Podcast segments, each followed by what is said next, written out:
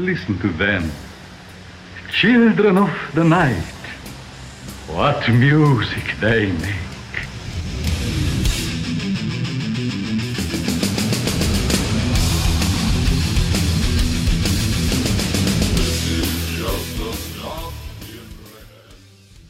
¿Qué tal gente? Bienvenidos a nuestro primer Diablo sin música para Leviatán Podcast.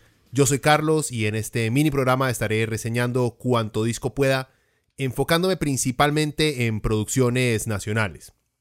Empezamos con el disco Decaying Recollections de la banda tica December's Cold Winter, lanzado en el 2005. Escuchemos un poco de la pieza Portrait of Self Mutilation.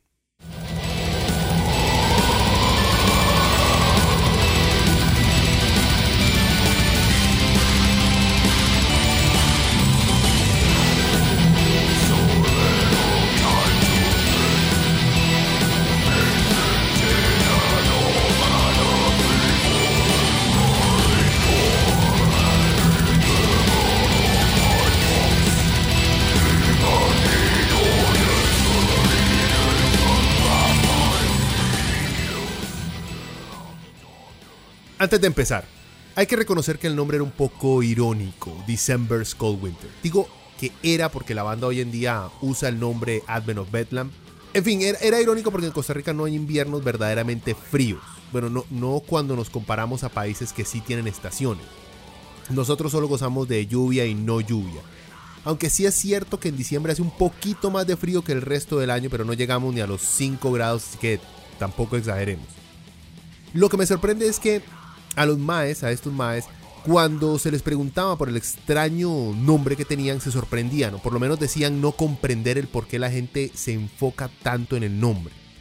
Es como preguntarle a bandas con nombres intelectualmente deficientes como The Devil Wears Prada o We Butter the Bread with Butter, por qué escogieron ese nombre. Y que los maes se resientan. Y si esas son bandas eh, que existen de verdad, mejor evítenlas. Más, si una banda jamaiquina se llama Jamaican Snowflakes, uno les tiene que preguntar por qué se llaman así. A menos que sean jamaiquinos blancos, entonces el nombre es muy obvio.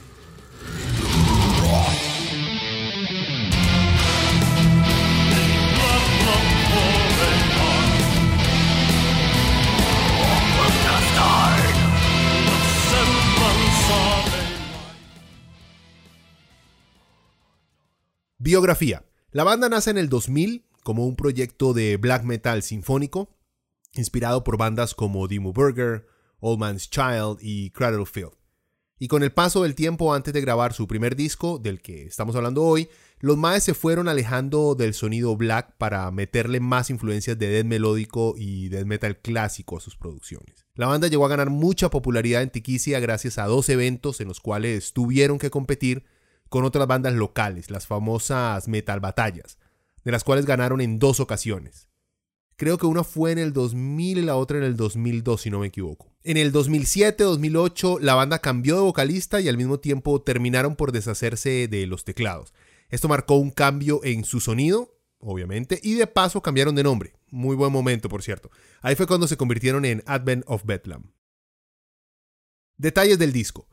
Decaying Recollection dura un poco más de 53 minutos y trae 7 piezas, de las cuales la última es una pieza instrumental.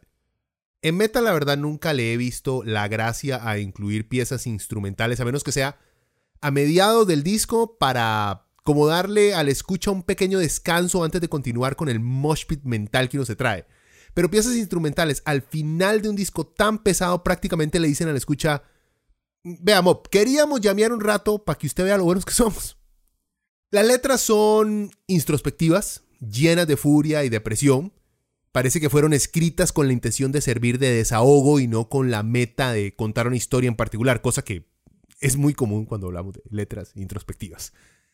La alineación de la banda para esa primera producción fue Esteban González en el bajo, Isaac Arroyo en la guitarra, Max Gutiérrez en la guitarra, Alberto Montero en las voces, Alan Chávez en la batería y Jorge Chacón en los teclados. El disco fue lanzado por la disquera tica Freak World Entertainment. Lo bueno, hay una gran capacidad y técnica detrás de cada instrumento. Hay momentos en que la mezcla de estilos produce muy buenos resultados. El black sinfónico y el death melódico encajan perfectamente y hasta la participación de los teclados logra por momentos crear ritmos memorables. Los rugidos al mejor estilo black de Alberto son poderosos, son desgarradores y se compenetran bien con la voz gutural que también utiliza la banda en ciertos segmentos. Aquí me van a contradecir un poco, que la última pieza es un instrumental, ya les había contado y tuve todo un rant al respecto, pero es una instrumental muy buena, que demuestra que los maes pueden hacer algo coherente, algo simple, directo al punto, sin tanto adorno y presentar riffs muy buenos. Sin embargo, al ser la última pieza e instrumental, se siente solo como un relleno y no como, como parte integral del disco. Decaying Recollections fue un intento por presentar una mezcla de sonidos muy populares en la época, pero que en Costa Rica no se escuchaban de esa manera.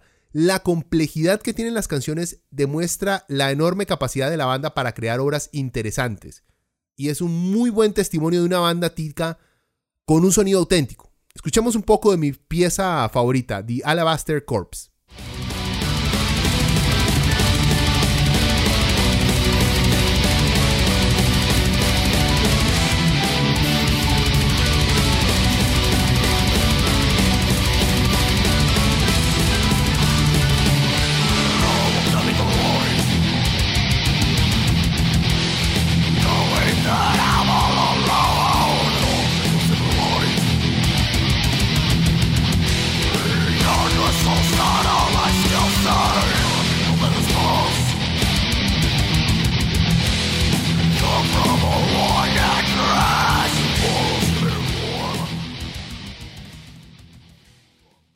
Lo malo. La voz limpia de Alberto. Esa es la vara más falsa desde que Shakira empezó a cantar en inglés. Vean, no no me malinterpreten. El Mae es muy bueno, muy bueno en voces al estilo Black. Pero no sé en qué estaban pensando cuando decidieron dejar los segmentos de voces limpias en este mix final. En el momento en que se desatan esos segmentos, las canciones se caen por completo. El sonido es tan amateur, tan falso, tan mal cantado que todo lo bueno que trae la pieza se desploma de inmediato. Se nota que estos más son creativos y muy capaces instrumentalmente, pero el disco busca desesperadamente por encontrar algo parecido a una identidad y al mismo tiempo ser auténtico, y no lo logra. Por lo menos no logra encontrar identidad porque sí es auténtico, aunque cualquier cosa puede ser auténtica, ¿verdad? El ser auténtico no significa ser bueno.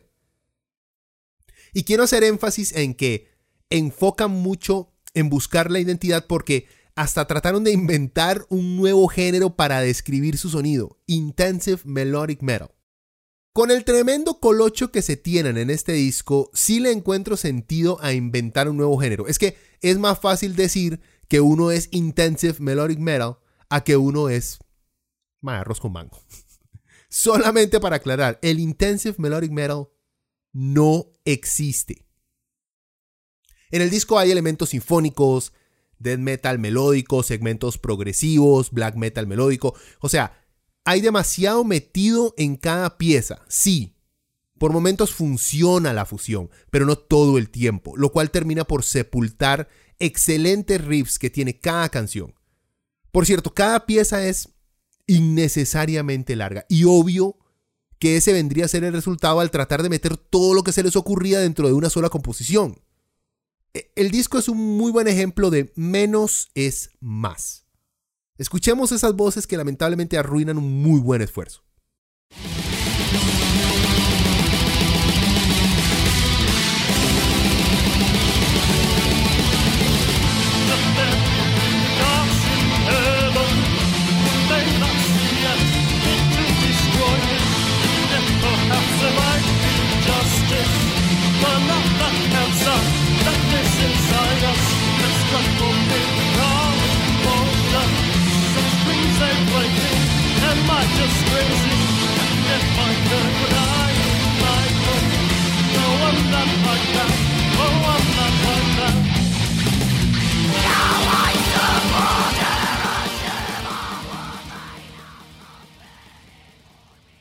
Veredicto. Dos de cinco murciélagos sin cabeza. Las voces limpias de Alberto son las que le quitan un punto entero a la calificación. Si no hubieran incluido esos segmentos y a lo mejor recortado un poco los tiempos de las piezas, haciéndolas más congruentes, más concisas, el disco fácilmente tendría 3 de 5. Con respecto a las calificaciones es, es bastante sencillo, ¿verdad? De 0 a 5 van a ser todas las calificaciones que se hagan. 5 siendo un excelente disco y 0 más un disco que no sirve ni para adornar un taxi. Veamos sonidos similares. Si les llamó la atención la mezcla de sonidos que hace December's Cold Winter en este disco, las siguientes producciones les pueden interesar. La ya desaparecida banda alemana Agato Diamond con su disco Chapter 3, lanzado en el 2001, los suecos de Nalfgaard y su disco Vitra, lanzado en 1995, y los finlandeses de Katamenia, con el disco House of Frozen North, lanzado en 1998. Bueno, gente, espero que hayan encontrado interesante la reseña.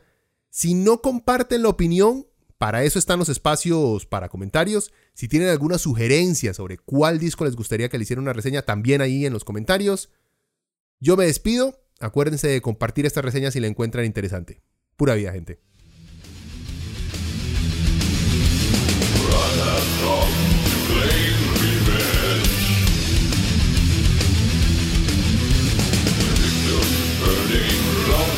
head.